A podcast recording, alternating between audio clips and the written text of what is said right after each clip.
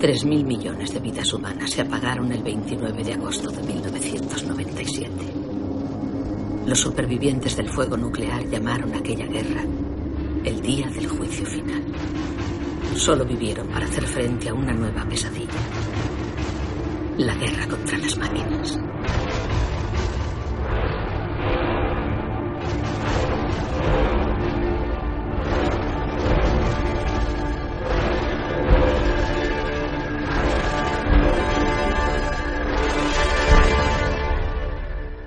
De nuevo a todos. Bienvenidos de nuevo a vuestro podcast de cine.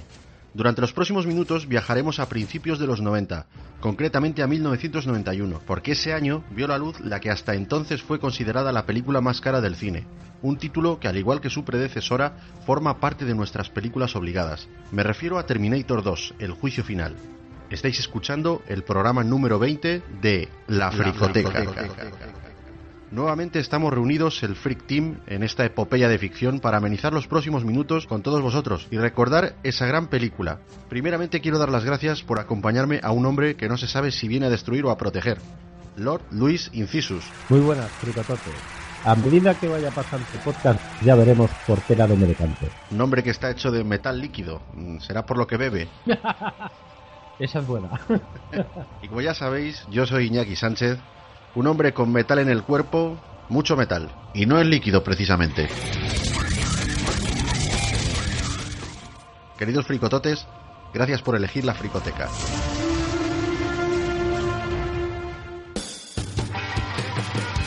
Sinopsis. Y vamos a comenzar, para no perder la costumbre, eh, hablando de la sinopsis que nos trae Luis de la película, ¿no es así? Pues así es, Iñaki. La película se sitúa pocos años después de lo acontecido en Terminator. Sarah Connor ya no es aquella ingenua joven que conocimos, sino que se ha convertido en una dura mujer consciente del inminente holocausto que va a diezmar la humanidad, razón por la cual está recluida en una institución psiquiátrica alejada de su hijo John, quien se convertirá en el futuro líder y esperanza del mundo para sobrevivir a la guerra contra las máquinas. Al igual que en la primera parte, un modelo de Terminator es enviado al presente. Esta vez su objetivo es eliminar a John Connor en vez de a su madre, pero este cuenta con un protector que también viene del futuro y esta vez, en lugar de ser un hombre, es otro Terminator. La batalla en esta ocasión no solo será para sobrevivir, sino que también tomarán la decisión de eliminar a Skynet, la computadora que controlará las máquinas, para evitar así la guerra y el juicio final, que es así como se conocerá al día en que da comienzo el futuro holocausto. La misma marca. Estas se tomaron en la comisaría de West Highland en el 84. Usted estaba allí. El mismo modelo. Estas se tomaron hoy. Tiene que dejarme ver a mi hijo. Corre un gran peligro. Una nueva misión. Identificación positiva. Una vez fue programado para destruir el futuro. ¿Sabes lo que cuesta matar a uno de esos seres? Ahora su misión Al suelo. es protegerlo. Mamá, Venga conmigo si quiere vivir. era real. Su lealtad es para con un niño. ¿Quién te ha enviado? Tú mismo, dentro de 35 años. Y su enemigo Es un Terminator como tú, ¿verdad? Como yo no. es la máquina más mortal jamás construida. ¿No puede ser destruido? No hay información. Esta vez hay dos. Terminator 2. No puedes ir por ahí matando gente. ¿Por qué?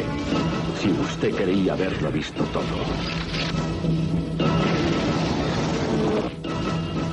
Mire otra vez. ¡Sigue bajando!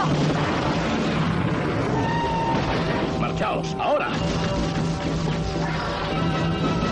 ¡Debemos seguir juntos!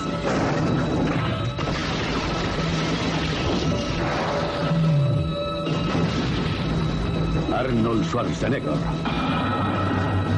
Terminator 2. El juicio final. Esta vez ha vuelto para bien. Confía en mí.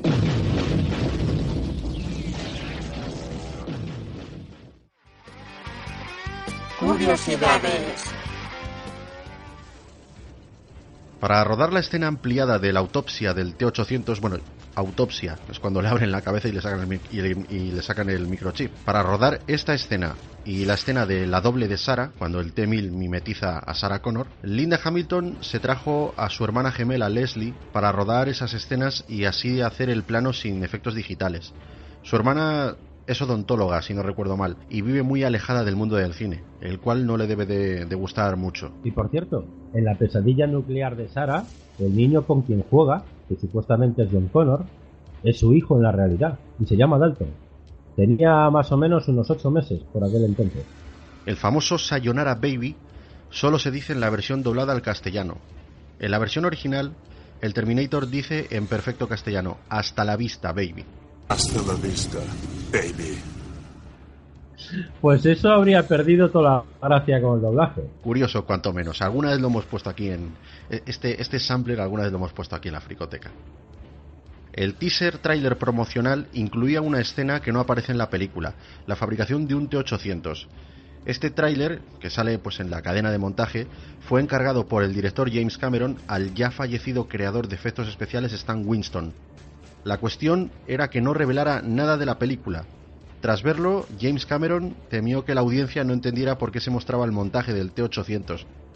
Y este tráiler se emitió de forma muy fugaz en Estados Unidos. Por eso no lo vimos en España, pero en la edición especial de DVD y también a día de hoy creo que en el Blu-ray está incluido en los extras. Y si no, siempre lo podéis encontrar en YouTube.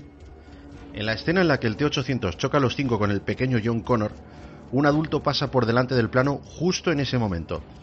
Eso es un retoque que se hizo para que no se viese de manera directa cómo un adulto golpea, sin querer, a un menor de edad.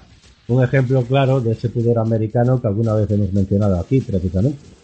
Durante el rodaje, a Edward Farlong, que estaba en plena pubertad, le cambió la voz y al terminar de montar la película tuvo que volver al estudio para doblarse a sí mismo y corregir así los dos timbres de voz que inicialmente tenía en la película. Además tuvo que aprender a montar en moto para rodar algunas de las escenas de la película. El explosivo empleado para volar Cyberdyne Systems es eutimol polidiclórico. Es el mismo nombre con el que se nombra a la droga alucinógena de la película de ciencia ficción Atmósfera Cero. Aquí vemos un ejemplo de lo friki que es James Cameron, tío. Y, y, por cierto, un peliculón que la he visto hace bien poquito, no, no la había visto nunca y me ha gustado. Buena película que recomendamos de, de Sean Connery. Pues yo sí. ¿Te está gustando este episodio? Hazte fan desde el botón Apoyar del podcast de Nivos. Elige tu aportación y podrás escuchar este y el resto de sus episodios extra. Además, ayudarás a su productor a seguir creando contenido con la misma pasión y dedicación.